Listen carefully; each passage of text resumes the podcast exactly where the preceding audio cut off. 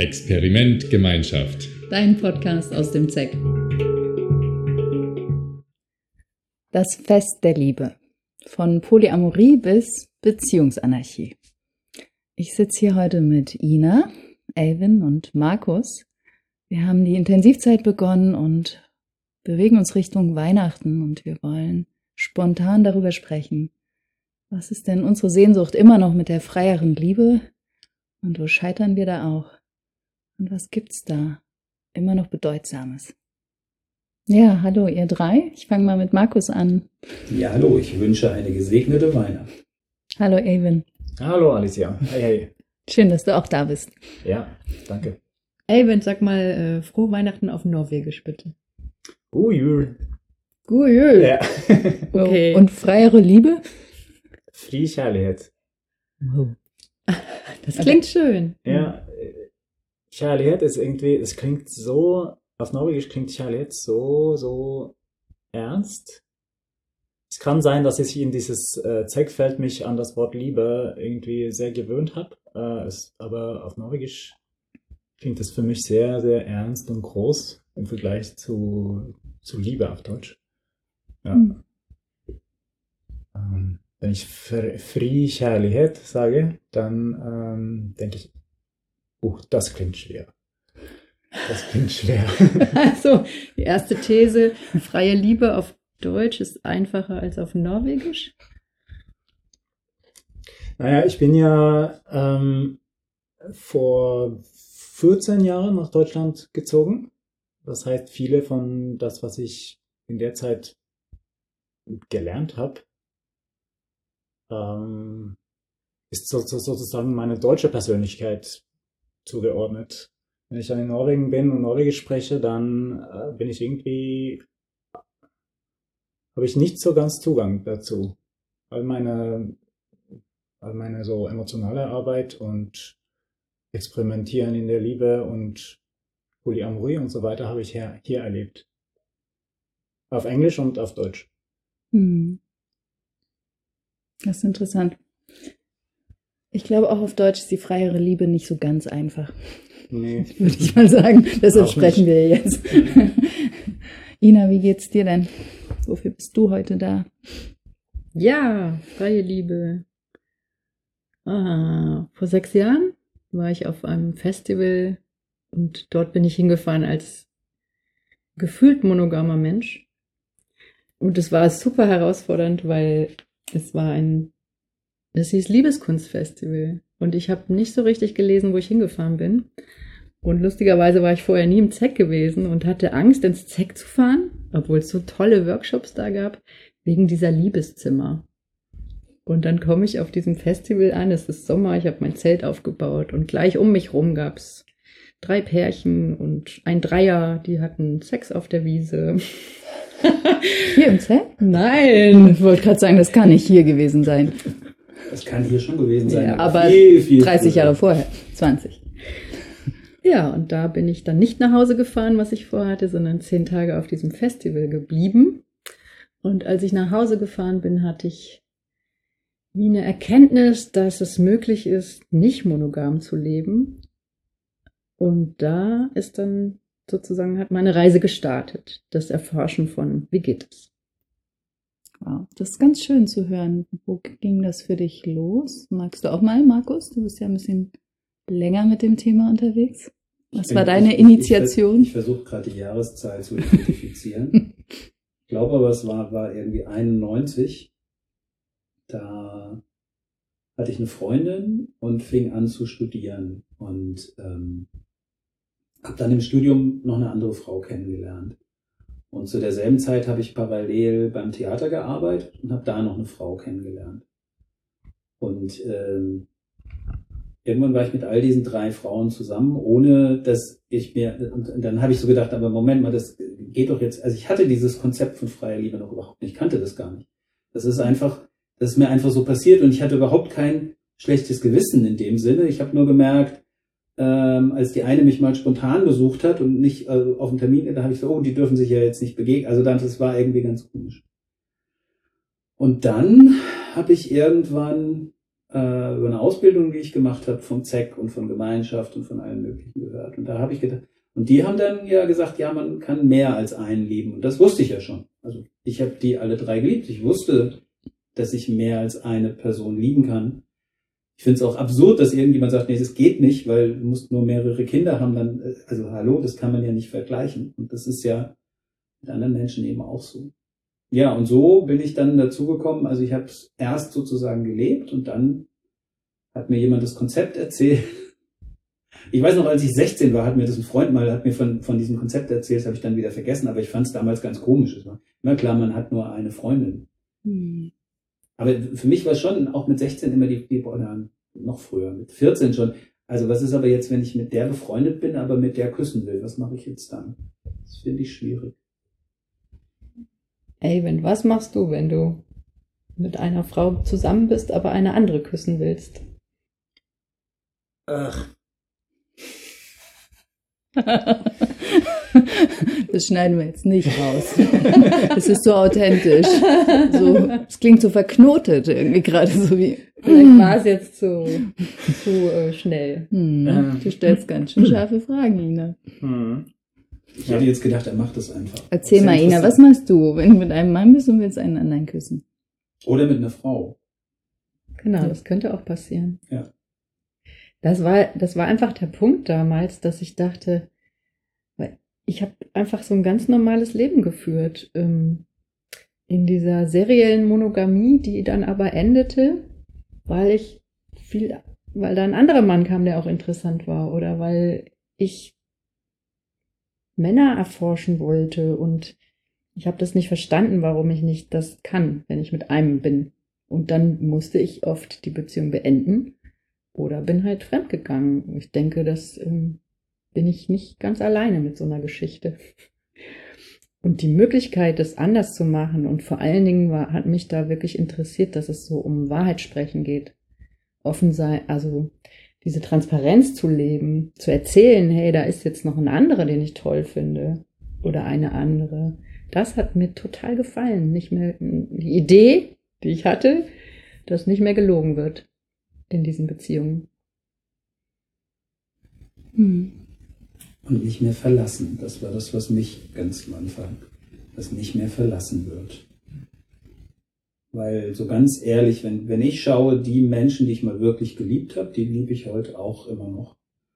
Und die sehe ich vielleicht nicht mehr so häufig als wie damals, als ich eine Beziehung mit ihnen hatte, aber ich habe sie nicht verlassen, in meinem Herzen nicht. Und ähm, ja, und manche sehe ich sogar heute häufiger. Oder immer noch sehr viel. Aber dieses, wenn du jetzt sagst, serielle Monogamie, ne, dieses immer wieder Menschen verlassen,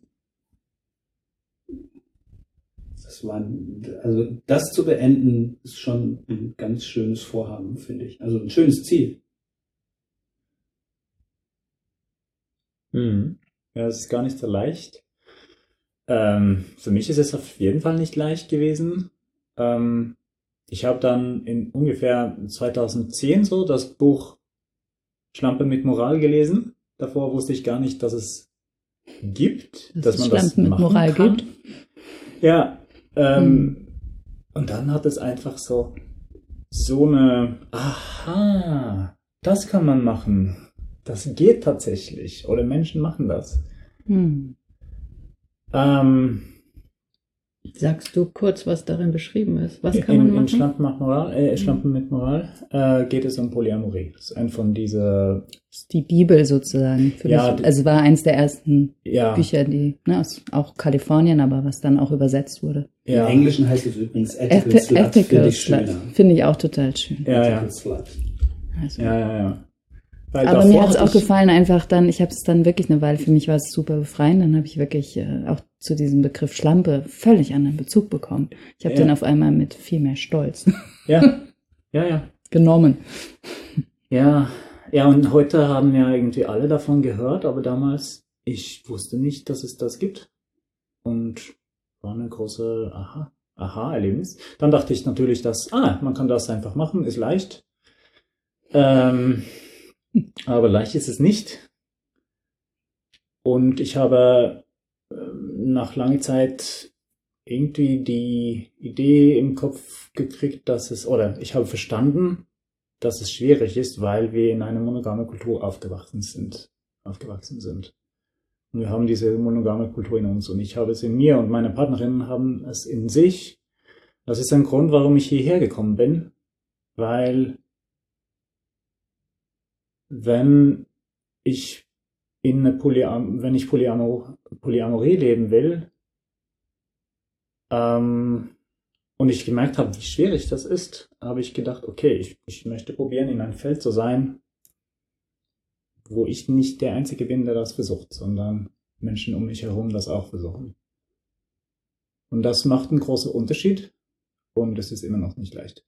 Hm, ich wollte gerade fragen, ist das für dich aufgegangen? Also, dass diese Unterstützung hier noch da ist, weil ich glaube, die war früher wesentlich stärker Ja, hier im Feld. Also, dass man auch Gemeinschaft braucht, um freie Liebe wirklich ja. verantwortlich und bezogen zu leben Also, und Feedback zu bekommen. Findest du das heute noch? ähm, also der große Erkenntnis ist einfach gewesen, wow, das ist, ähm, das braucht echt Arbeit, dahin zu kommen. Wie viel Arbeit es braucht, ja.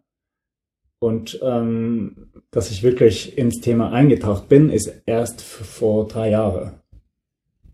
Dann hatte ich so den Punkt, wo ich, wo ich gedacht habe, okay, ich tauche da wirklich rein und ähm, ziehen ins ZEG. Ich mache auch diese, ähm, mache auch eine Ausbildung zur Sexual- und Paartherapie.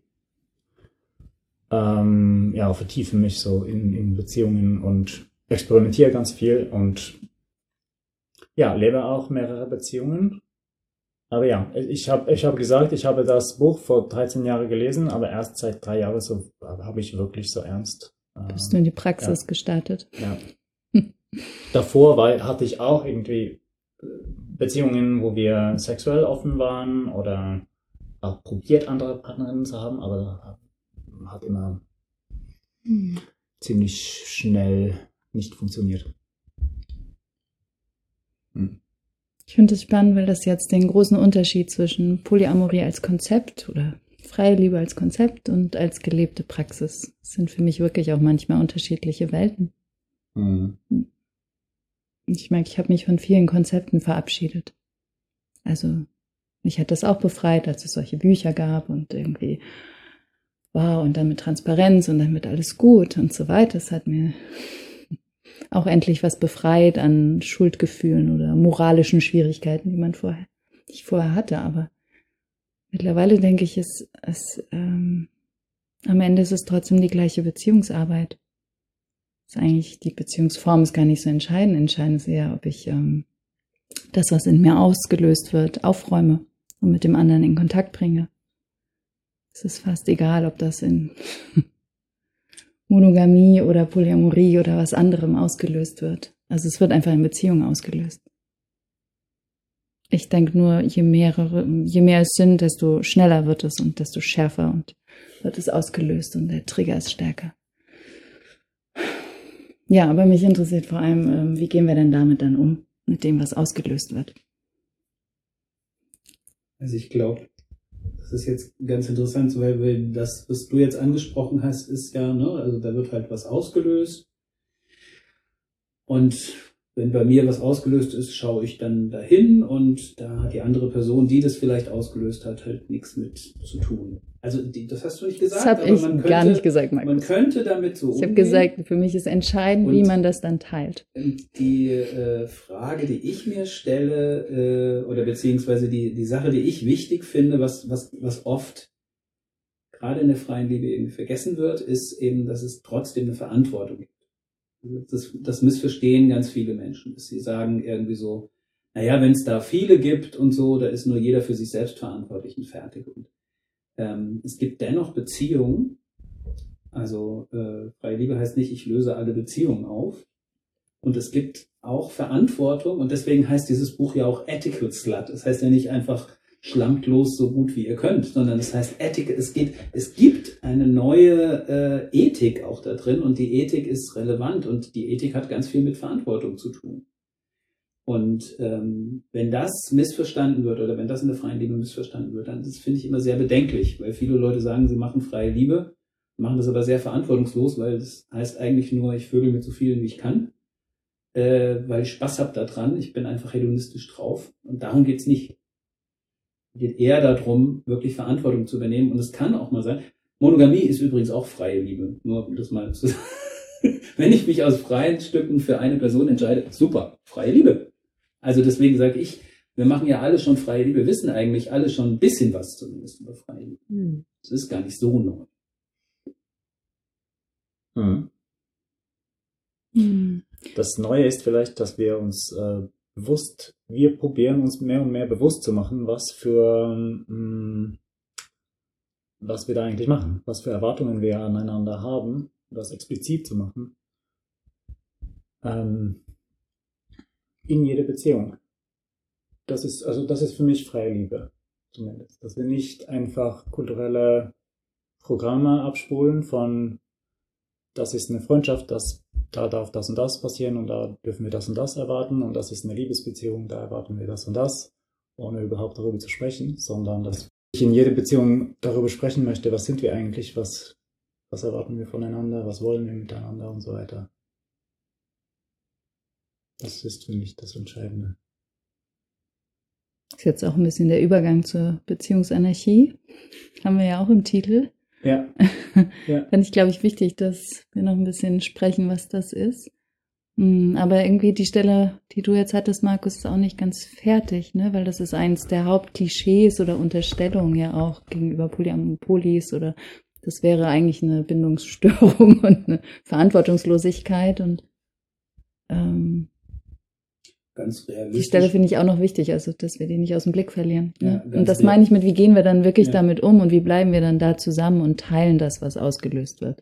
Also ganz realistisch taucht es halt auch äh, häufig aus. Also ich meine, man könnte aber sozusagen im Gegenzug sagen, also äh, diese Bindungsunfähigkeit taucht auch in Poly-Umfeldern immer wieder auf. Also Leute fühlen sich davon angezogen. Könnte dann aber im Umkehrschluss sagen, äh, Leute, die ein Kontrollthema haben, äh, tauchen in, in den monogamen Beziehungen auf. Also ich meine, es ist beides äh, irgendwie so. Und da geht's eben, ja, es geht, geht eben um, immer wieder um Verantwortung. Also ähm, und nicht nur die, die ich jemand anders vielleicht gegenüber habe, sondern die ich auch mir selber gegenüber habe. Ja? Also du kannst dich ja auch in eine Beziehung reingeben und da drin verlieren und deine Verantwortung dir selber gegenüber nicht, nicht gerecht zu werden. Das Interessante in, bei Polybeziehungen, was, was ich immer, wo ich den Vorteil sozusagen sehe, ist, wenn ich zum Beispiel zwei Beziehungen habe und in beiden Beziehungen habe ich sozusagen dasselbe Thema, dann kann ich ahnen, dass es an mir liegt und nicht an den anderen. Wenn ich nur ein Gegenüber habe, Ich kann es sogar wissen in dem Fall. ja, dann ist es sehr wahrscheinlich, sagen wir mal so. Na, es könnte auch sein, dass ich mir genau zwei Personen gesucht habe, die dasselbe Thema. Aber das ist eher unwahrscheinlich. Von Ich daher. sehe das dann als meine Themen. Ja, ja, genau. Also du kannst dann, mir fiel es auf jeden Fall an den Stellen wirklich einfacher Dinge zu mir zu nehmen, als in, wenn ich jetzt nur ein gegenüber hatte. Ja, ich will das ein Hm. bisschen herausfordern, weil es gibt ja auch, ähm, es kann auch sein, dass du an kulturelle Themen stoßt. Das ist, ähm, dass du genau zum Beispiel an diese Monogamiekultur Glaubenssätze stoßt, als einer, der ein bisschen anders denkt. Und deswegen oft ähnliche Dinge erlebst. Hm. Ja. Ich finde es spannend, die Frage nach dem Kontrollverlust oder dem Kontrollieren. Also meine erste, mein erster Versuch einer solchen offenen Beziehung war am Anfang davon durchdrungen und geprägt von Regeln, die wir uns gegeben haben, um irgendwie klarzukommen. Also wenn du jemand anderes triffst, dann musst du mir zwölf Stunden vorher Bescheid sagen. Oder also wir haben uns Dinge ausgedacht und irgendwann dachte ich, das ist jetzt, fühlt sich an wie ein noch engeres Korsett als in meiner letzten monogamen Beziehung. Und es war halt irgendwie der Versuch, sich an irgendwas festzuhalten, lang zu hangeln. Und da weiß ich auch nicht, letztendlich hat es nicht funktioniert, weil äh, der Mensch doch zu sehr immer wieder an seiner Eifersucht gekommen ist Und da bin ich nochmal bei dir, Alicia, dass, dass ich auch glaube, dass wir unsere Themen behandeln müssen. Also wenn ich, ich habe auch mit Eifersucht zu tun, aber wo kommt die her? Und wenn, ich habe so eine Vorstellung, wenn ich das nicht schaffe, da die Punkte zu finden und sicherer zu werden, auch mit meinen kleinen Anteilen, dann wird es wahrscheinlich nichts werden, wenn die offenen Beziehungen herausfordernd sind. Dann wird es schwer. Mhm. So geht's mir im Moment. Absolut.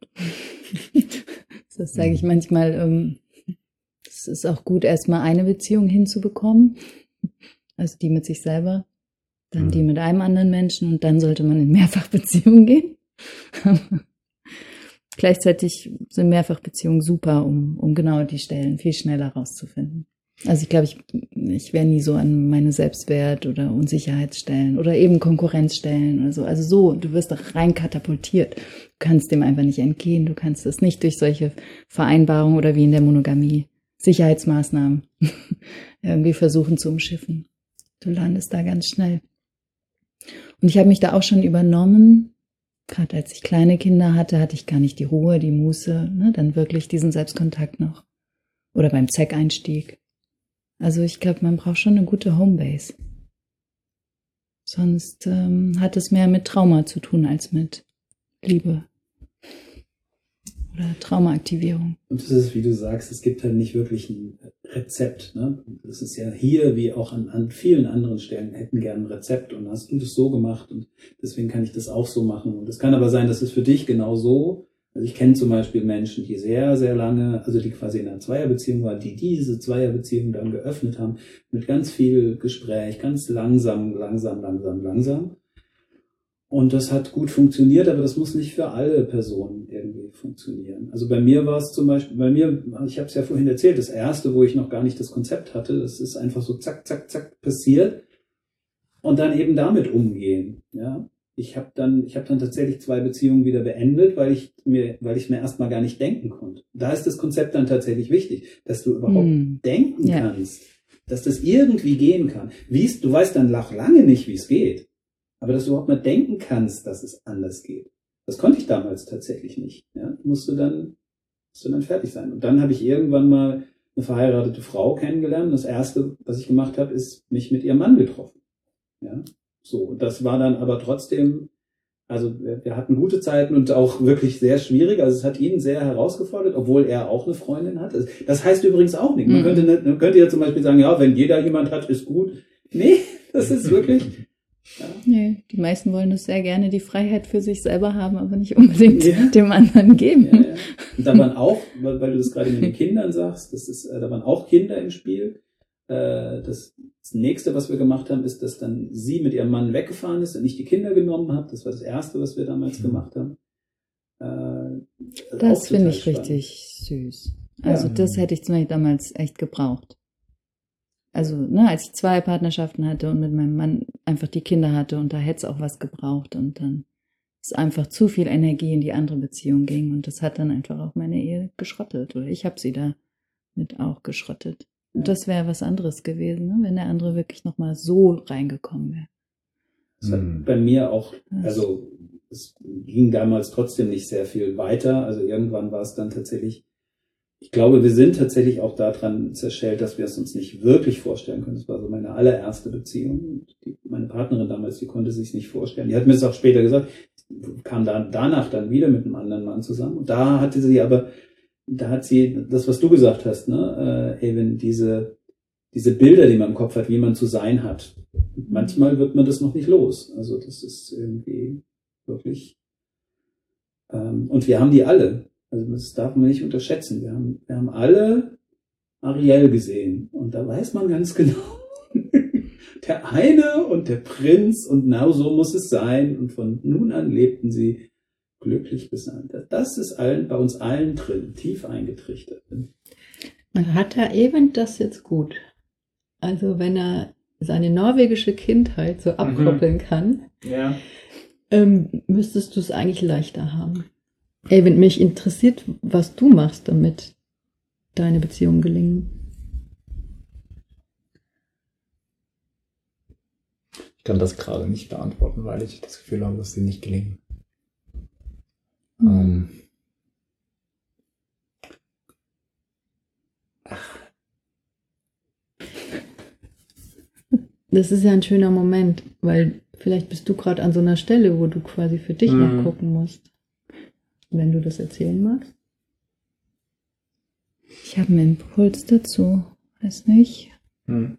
Ähm, ich habe gerade das Gefühl, dass ich auch nochmal gescheitert bin und dass ich darüber jetzt angefangen habe, ganz viel loszulassen. Hm. An Konzepten, aber auch an was ich schaffen muss. Dazu können wir eine Runde machen. Ja, Scheitern. Also ich, ich, ich, ich postuliere jetzt gerade mal genau, kann es sein, wir müssen irgendwann richtig anerkennen, dass es uns nicht gelingt. Also ich kann mir vorstellen, es ist eine wichtige Stelle, das eigene Scheitern irgendwann anzuerkennen oder zu spüren und erst daraus kann wirklich was Neues entstehen. Verstehst du, was ich meine? Also nicht an dem Nicht-Gelingen nicht nur zu verzweifeln, das ist, glaube ich, eine alte Programmierung, sondern, oder ich bin nicht beziehungsfähig, sondern, Hm. ah ja, wir können es wirklich, wir können es wirklich noch nicht. Wir müssen da wirklich lernen. Ich bin einfach gerade in so einem Geflecht, wo es Eifersucht in alle Richtungen gibt. Bei den Frauen oder bei dir? Beides. In alle. Hm, Alle alle Richtungen. Alle, alle. Heißt bei allen. Alle, alle. Hm. Ja. Äh, und da bin ich gerade ein bisschen frustriert, Hm. weil ich so ein Gefühl habe von, ach Gott. Das ist einfach kompliziert. Ja. Ja, und das stimmt ja. Das ist ja so. Also das, also hast du gedacht, irgendwann bist du dann durch und dann hast du es und dann oder glaubst du überhaupt, irgendwer hat es jetzt und sagt, oh, ich mach das so und dann geht's und wunder. also es ist ein super Punkt. Und Hm. du wirst, ich, ich sag dir eins, wenn du freie Liebe irgendwie machst, du wirst du immer wieder genau an diesen Punkt kommen. Genau an diesen. Es gibt kein Konzept, das dir das erspart. Nein. Hm. Naja. Aber ich finde schon, dass sich Umgang mit Eifersucht verändert. Also ich habe einen Ja. völlig anderen als, ne? Ja. Ich hatte zum Beispiel lange keine, dann musste ich mich erstmal tief genug einlassen, um welche zu haben. Dann, muss, dann wurde sie auch mal zu viel, dann wurde sie wieder ganz wenig.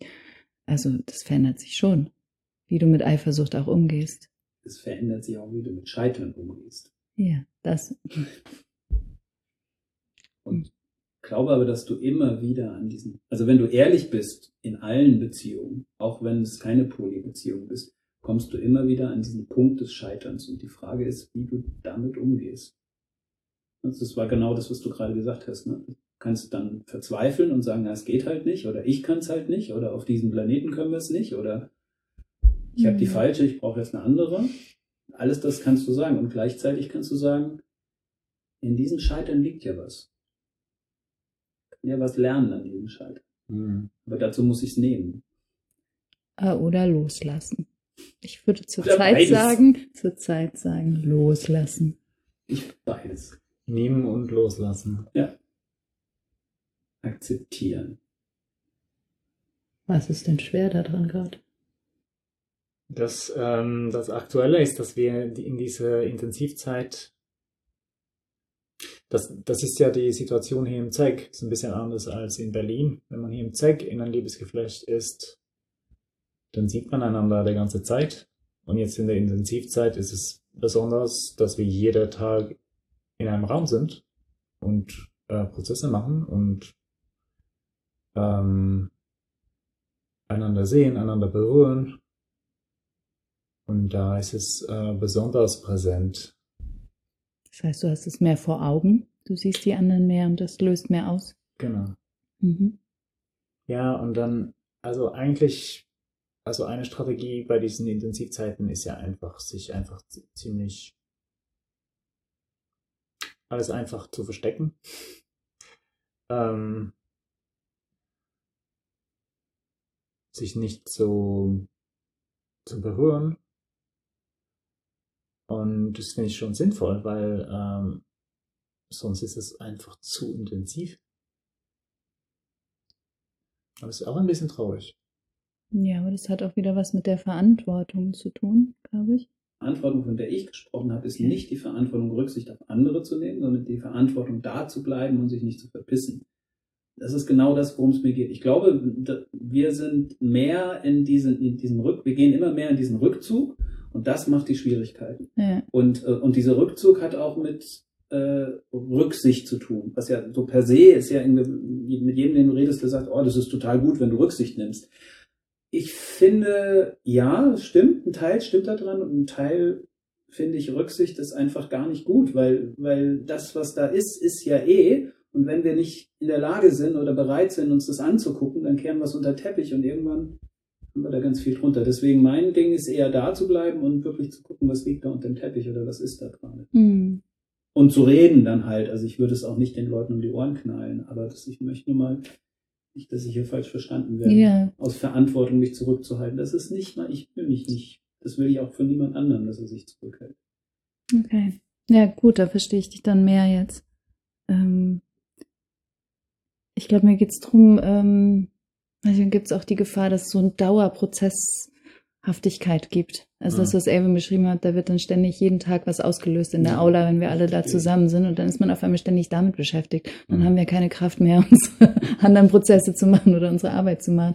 Also ich hatte auch so Poly-Überforderungszeiten und da bin ich total froh. Ich bin bewusst wieder in die Monogamie, weil ich einfach nicht mehr ständig mit solchen äh, Traumaträgern irgendwie beschäftigt sein wollte. Es hat eine totale Beruhigung gemacht im System. Dann wird's halt irgendwann wieder zu eng, weil man zu wenig lernt. Also meine Erfahrung ist, dass das immer Phasen sind.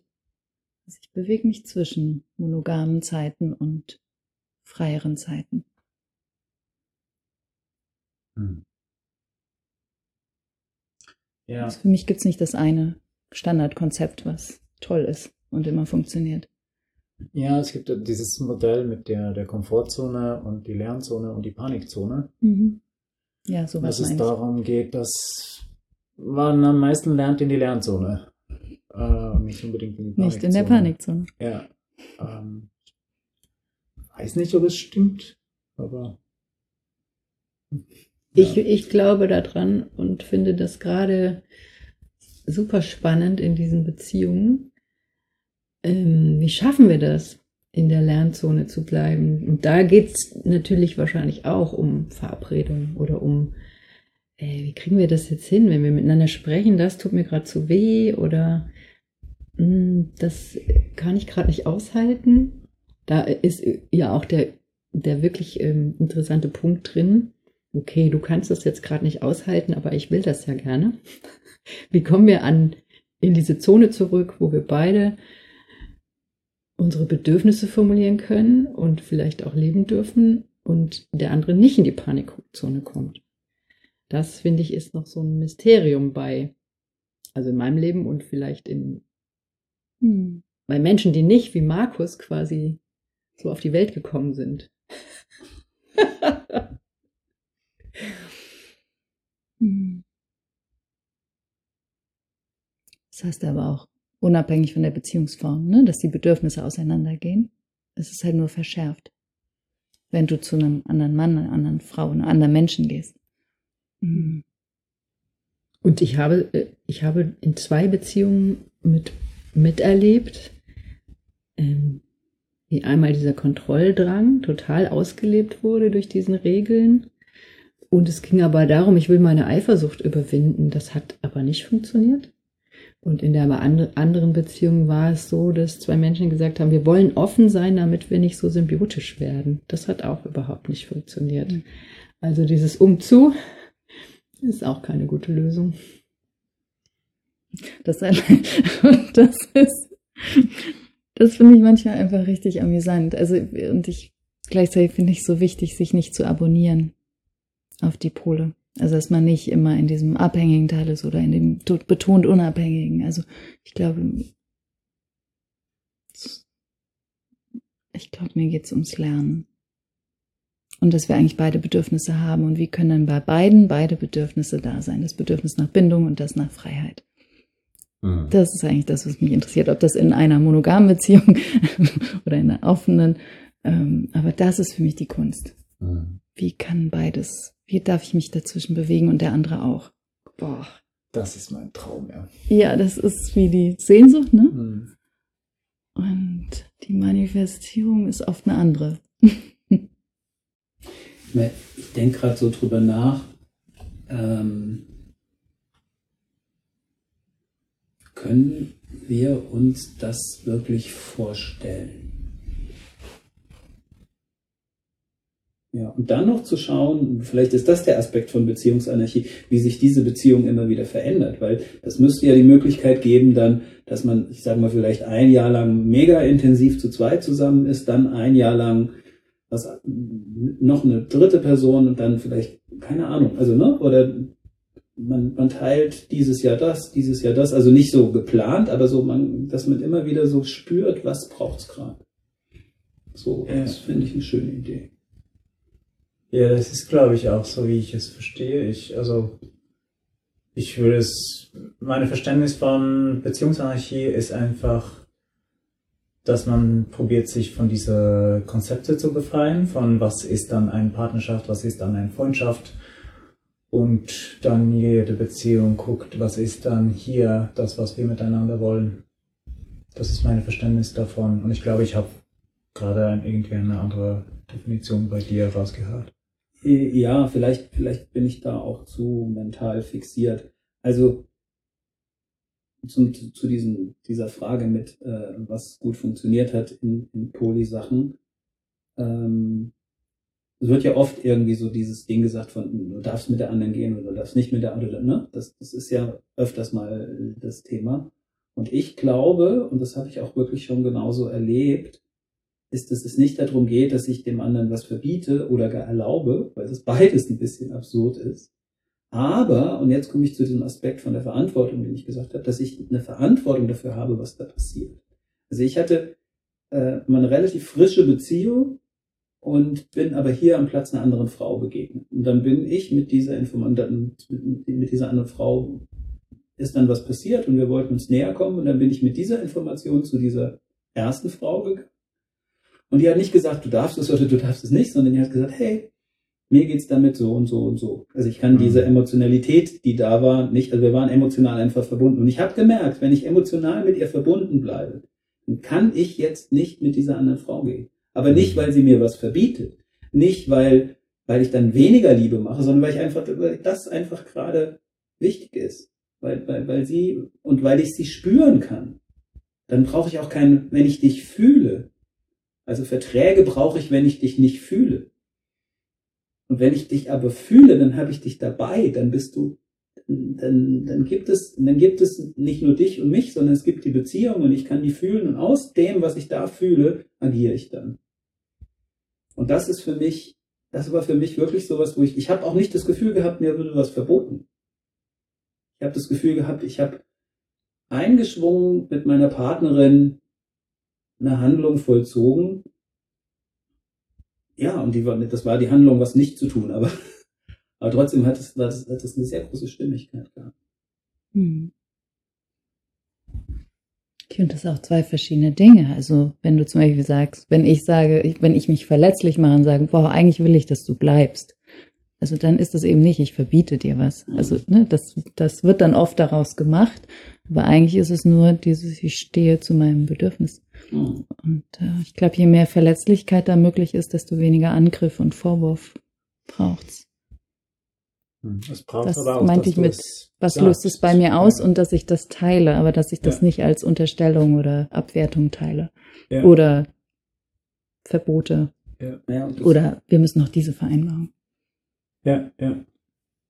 Ähm, es ist aber auch sehr wichtig, dass du das sagst, weil sonst ist es trotzdem da. Wenn du dich erzählst, äh, nee, ich will der Person nichts verbieten und ich verbiete der Person nichts, Ja. dann ist das trotzdem da und das äh, wird dann einfach Hm. ähm, in, Praxis nicht, in der Praxis nicht funktionieren. ja. Ich habe mir da manchmal früher verboten, eifersüchtig zu sein oder ich wollte auf keinen Fall dem anderen irgendwas aufdrücken. Ne? Also Ja. habe ich das zurückgehalten. Und dann gab es natürlich trotzdem ein Problem.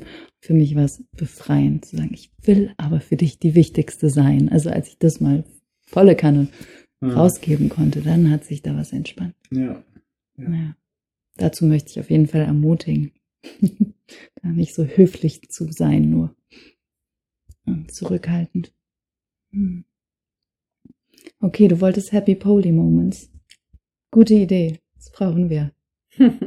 Ich habe einige. Wer Ja. will anfangen? Ja, du, dann einen, einen. Nein, nein, ich kann mich noch nicht entscheiden. Na gut. Ich kann mich noch nicht entscheiden, aber ich habe viele Momente, wo, gerade wo äh, es zum Beispiel möglich war, mit einer Frau einen Mann zu teilen, zusammen, also zu lieben, das zu teilen, das fand ich berührend. Also die Schwesternschaft da drin. Oder auch wenn es eine Liebe zwischen den beiden Männern gab. Das ist, glaube ich, das, was für mich braucht. Und wenn es was anderes gab, da nämlich Konkurrenz, kein Interesse aneinander, so dann hat es für mich auch nicht funktioniert. Hm. Ich habe noch schöne Geschichten, aber ich will erst mal euch hören. Wenn ihr jetzt Alicia lächeln, grinsen, leuchten Mein sehen Sohn könnt. geht- wäre nicht auf der Welt ohne so einen Happy Poly Moment. Hm. Ich bin in so einer gelingenden Geschichte. Jetzt gerade? Ja. Ah, Dann hättest du mal mehr sprechen sollen. Erzähl mal. naja, ich bin, ich habe einen Freund, der ist verheiratet. Und wir sind eigentlich zu zweit Freundinnen von diesem verheirateten Mann. Und mit der verheirateten Frau bin ich sehr eng befreundet. Hm. Und das ist ähm, eine Geschichte, die jetzt fünf Jahre gebraucht hat, um da hinzukommen. Und wir sind einfach gerade sehr happy und voll familiär. Mhm. Wir treffen uns dann morgens im Bett mit dem Kaffee. Dann kommt das Enkelkind noch dazu und ist mega schön. Hm. Das ist also auch gewachsen über die fünf Jahre. Ist gewachsen. Ist auch wichtig es zu gab, hören, glaube ich. Es ist gewachsen über fünf War nicht Jahre. einfach so da, ne? Es gab mega Höhen und Tiefen und Vetos und Hm. Zeiten des Nichtsehens und aufgeben wollen und doch nicht. Ja, Hm. Jetzt gibt's eine Ernte. es gibt eine. Ernte. Hm. Und es gibt ein Wissen darum, was es gibt. Also die Erwartungen oder die Träume oder Illusionen, die sind äh, weg. Und ich will gar nicht sagen, sie sind gestorben, weil natürlich das, was dadurch entstanden ist, auch ein Riesengeschenk ist. Und auch manchmal das Gefühl habe ich, dass es gar nicht was ist, was ich mir hätte vorstellen können.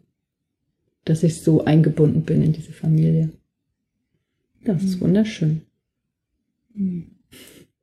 Krass, das heißt, es geht auch oft um Zugehörigkeit, ne? Und Eifersucht ist oft dieses, ich habe Angst rauszufliegen oder nicht, nicht zugehörig zu sein. Das ist gerade auch nochmal Ja. schön zu spüren. Kommt ein Frieden rein, wenn du einfach zugehörig bist. Ja, da habe ich eben gedacht, es geht auch eben darum, dass wir die Verbindung spüren. Hm. Ey, dein Highlight. Ja, ähm, ich habe auch was, was gelingt gerade. Ähm, und ich freue mich sehr darüber, weil und ich bin zum ersten Mal in an so ein bestehendes System angedockt. Ich bin zum ersten Mal Nummer zwei. Das finde ich richtig schön gerade. Ähm, ich habe diesen Sommer eine Frau kennengelernt, die eine Familie hat. Sie hat einen Mann, sie hat zwei Kinder. Ähm, und wir haben eine total schöne Beziehung gerade. Ähm, sie wohnt leider in München, eine, eine Weile weg. Aber wir haben uns äh, ziemlich oft getroffen. Sie ist auch hier im ZEC gewesen. Und ich war letztens in München und habe ihren Mann getroffen und ihre zwei Tö- Töchter auch. Ähm, und es ist so, das ist so eine schöne Familie und so ein schöne, schönes Nest, die die da haben. Ähm, und es ist einfach, ähm, ja, ich bin einfach dankbar, an so ein System irgendwie andocken zu können. Was es schon gibt und dass ich da willkommen bin. Hm. Ja. Ja, ich freue mich über diese Beziehung. Hm. Ich erzähle noch eine, die habe ich noch nie so öffentlich erzählt. da erzähle ich auch nicht oft, aber tatsächlich, ähm, mein Sohn wäre vielleicht nicht auf der Welt, äh, weil Ben und ich, wir waren ja lange zusammen und auch lange monogam. Acht Jahre war das ganz freiwillig von mir aus. Dann habe ich mich in meinen Jugendliebe habe ich noch mal getroffen und wir waren Eltern geworden, Ben und ich, und hatten wenig Raum füreinander und ich habe mich verliebt Und bin dann zu Ben und habe ihm das auf den Tisch gelegt und habe gesagt, hey, ähm, bei uns fehlt wahrscheinlich was. Ich denke, wir sollten uns mehr Zeit nehmen, lass uns hinschauen. Und dann, ähm, es ging aber gar nicht. Und ich habe dann vier Jahre sozusagen nichts, nichts gelebt, weil das für ihn nicht ging. Und dann gab es aber tatsächlich nochmal eine Einladung mit diesem Freund, der auch ein wichtiger, einfach Lebensfreund ist von mir, äh, nach Venedig zu fahren. Und ich wollte es wirklich gerne und ich war wütend, dass ich mir das wieder verbiete. Und Ben hatte auf einmal, gab es da einen ganz großzügigen Moment, er hat gesagt, hey, wenn das für dich so wichtig ist, dann fahr. Und das hat bei mir eine solche Befreiung gemacht von diesem Groll und diesem, ne, diesem Ringen, was wir vorher hatten, dass ich überhaupt nicht gefahren bin. Ich habe mich so geliebt und äh, sozusagen respektiert gefühlt, dass ich meine Liebe für Ben total aufgegangen ist. Und wir haben in den Tagen unser zweites Kind gezeugt, weil ich nicht nach Venedig bin. Ich bin bei ihm geblieben. Aber das ging, weil er mich auch gelassen hatte. Also da habe ich so dieses Lassen und dadurch tiefer einlassen. Das ist mein glücklichster Moment, glaube ich. Und es gibt jetzt einen Sohn dadurch. Ja. Okay. Wir sind weit über der Zeit. Mhm. Müssen mal aufhören, aber vielleicht machen wir wann anders weiter. Ja, es gibt noch viel zu erzählen, denke ich. Wir wollen auch wissen, wie es weitergeht bei uns allen. Hm. Ich meditiere jetzt immer lieber als Beziehungsdrama zu machen. Ich mache mal eine Pause. Ich mache eher Beziehungsdrama als Meditieren. Du magst lieber Beziehungsdrama? Du gibst dich voll rein. Und du? Du kuschelst dich weiter ins Bett? Ich kuschel weiter mit Milchkaffee und. Okay. Dann erstmal frohe Weihnachten. Schöne Feiertage, wo auch immer du bist, liebe Hörerin, lieber Hörer.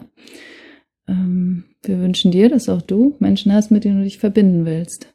Egal, ob das jetzt Kleinfamilie ist, Ursprungsfamilie, äh, Drama oder Wahlverwandte, dass du einen guten Platz hast. Hm. Magst du nochmal gesegnete Weihnachten? Gesegnete Weihnachten. Bis Tschüss. bald. Gerne im Zeck. Cool. Und einen guten Rutsch. Wenn dich aus dieser Episode etwas bewegt hat, schick uns gerne deine Bewertung oder ein Feedback. Und wenn es dir gefallen hat, abonniere uns einfach oder besuche uns auf www.zeck.de.